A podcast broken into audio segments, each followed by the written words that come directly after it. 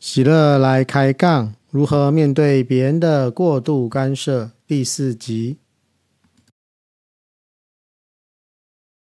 嗨，各位朋友，大家好，我是喜乐，很高兴又跟各位见面喽。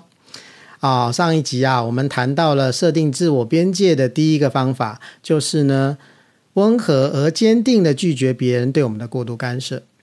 可是呢，很多朋友应该会碰到这个困难。我们被侵犯的时候，我们没有办法温和，我们没有办法没有敌意，没有情绪。然后再来第二个部分呢，也是相当困难的，就是因为干涉我们的人通常是我们比较亲密的朋友或者是家人。那这样子的状况之下呢，我们好像要跟他们划清界限，或者是画出一个界限，说：“哎，我不喜欢你这样对我做的时候，我们还会感觉到有相当的困难。”甚至呢，有些人被侵犯了以后呢，过了一段时间才发现自己被侵犯了，因为当时他只有觉得不舒服，可是他不知道发生了什么事情，所以呢就不知道如何反应。啊，那反应的呢也变得有点虚弱哈，有点 weak 啊，所以呢这个部分呢，其实啊，就像我们在武侠小说里面呢，这个招式跟内力哦，内力的这个关系啊哈。温和坚定的拒绝呢，就像我们的剑招，我们剑招要使出去的时候，如果呢软弱无力，没有内力在里面的话呢，当然很快就被对方给破解了。所以呢，我们这个第二个部分呢，我们就来谈到呢内力的培养的部分。那我们应该怎么样增加我们的内力？所以呢，第二个方法呢就开始诞诞生了了哈，就是说呢，我们要从小处着手开始建立边界。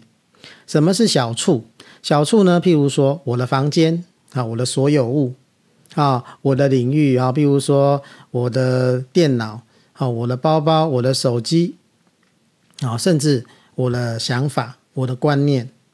我的情绪等等啊，这个部分呢，呃，情绪部分比较复杂，我们后面再说哈。也就是说呢，我们从小的地方开始，然后呢，大家都认同的地方开始，你会做起来比较容易一点。比如说，我我的第一个建议呢，就是呢，对父母来设定了一个很重要的边界，就是我的房间，我自己的房间呢，我希望呢，好，别人要进来之前要经过我的同意，要先敲门取得同意，他才能进来，而不是随意可以进来。即便譬如说，父母妈妈常常做一件事，就是不经过我们同意就进到我们房间打扫，然后呢，把我们东他用他的方式去整理我们的房间，结果我们东西又找不到。好，也许在他们心目中是很乱的了哈。那当然了哈，那这个东西有时候会带来一些困扰哦，因为我们的隐私被侵犯了嘛哈，所以我们呢必须要用温和而坚定的方式呢，去跟父母说，请他们不要随便进你的房间，即便是为了打扫，你可以为自己的房间负责，你会负责打扫到某个程度的整洁，而不会制造家里的困扰。当然，这个部分我们自己要去努力哦。你不能说你不打扫，弄得里面都是蟑螂，都是小强爬来爬去，然后叫父母不可以打扫。当然这样子你就站不住脚哈。那这样的设定之后呢，如果父母曾犯了你们你设定上的规则，你就要应该要好好的跟父母沟通，多沟通几次，慢慢慢慢的，父母就会尊重，他会进到你房间之之前，就会开始尊重你的意愿。那反过来说啦，父母也，如果你希望你的小孩呢，能够自我边界，有一个自我边界的概念，或能够设定自我边界来保护自己的时候呢，你也应该要教导他，你也会尊重他。你进去敲门进去之前，你都会先敲门，你会先征征求他的同意啊。那或者是你要使用他的东西，或者是你要帮他穿衣服，你要跟他说啊，小孩子嘛哈，你要帮他穿衣服，说啊，你要不要穿啊？哦，我帮你穿衣服哦。好，要我告知，取得同意，这样子长久的练习之下呢，小孩子会慢慢的呢会有自我意识，自我边界会比较完整，比较健康，而不是很很虚弱，让任人予取予求。因为从小开始建立的话是最最容易过的。那可是有人说，我已经长大啦，啊，我已经被我爸爸妈妈教成这样了，我不知道怎么样去拒绝别人。那。就是一样，回到我们的方式上，就是我们的所有物呢，我们的朋友呢拿去的时候，必须要经过我们的同意。我们要先告诉他我们的规则。那对方如果犯了，我们要再告诉他，跟他沟通，告诉他说：“对不起，你这样子已经侵犯到我的权益了，我会我不太高兴，我不是很舒服，请你尊重我的所有权。”这样子的话呢，慢慢慢慢的，他们就会知道意识到说，你对这个东西是在意的。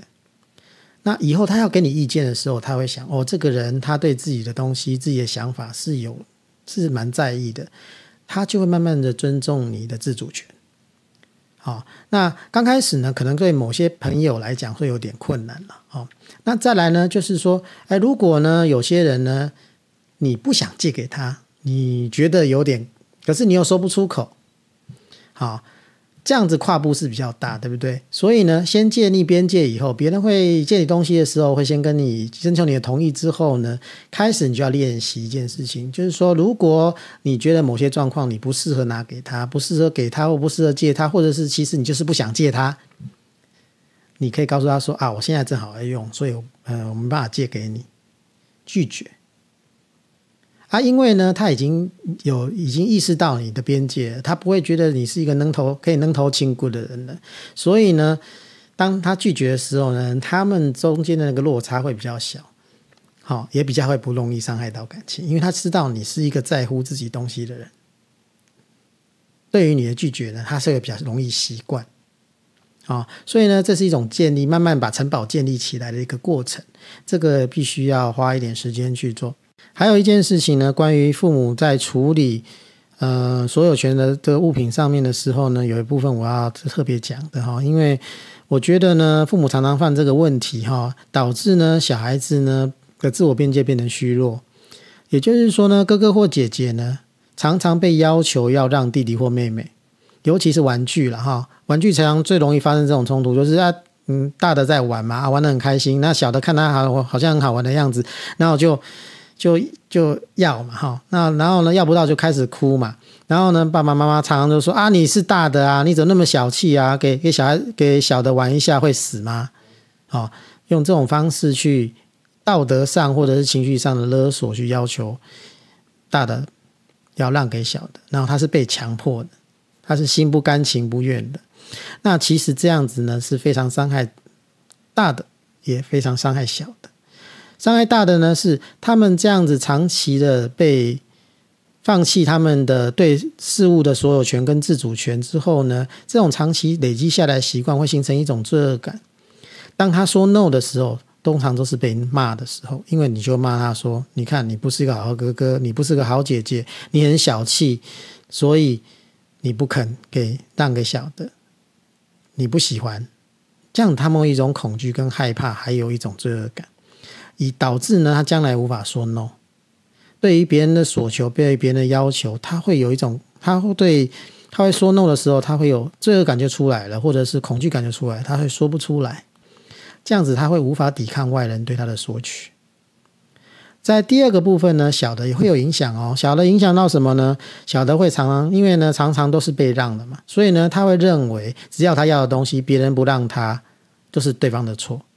这种这种东西累积长久累积下来，他会变成一个不尊重别人所有权的人。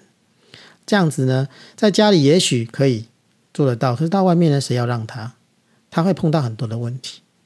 所以呢，在这个部分的教养部分要非常的注意。那我们要怎么样去处理这样问题呢？你可以建议呢，小孩子啊，姐姐或哥哥说，我们一起玩。但是呢，你也要教导呢，小的呢，去要求。他们的时候要要求哥哥或姐姐的时候，是说：“拜托，可不可以让我跟我跟我可不可以跟我一起玩？我也想要玩。”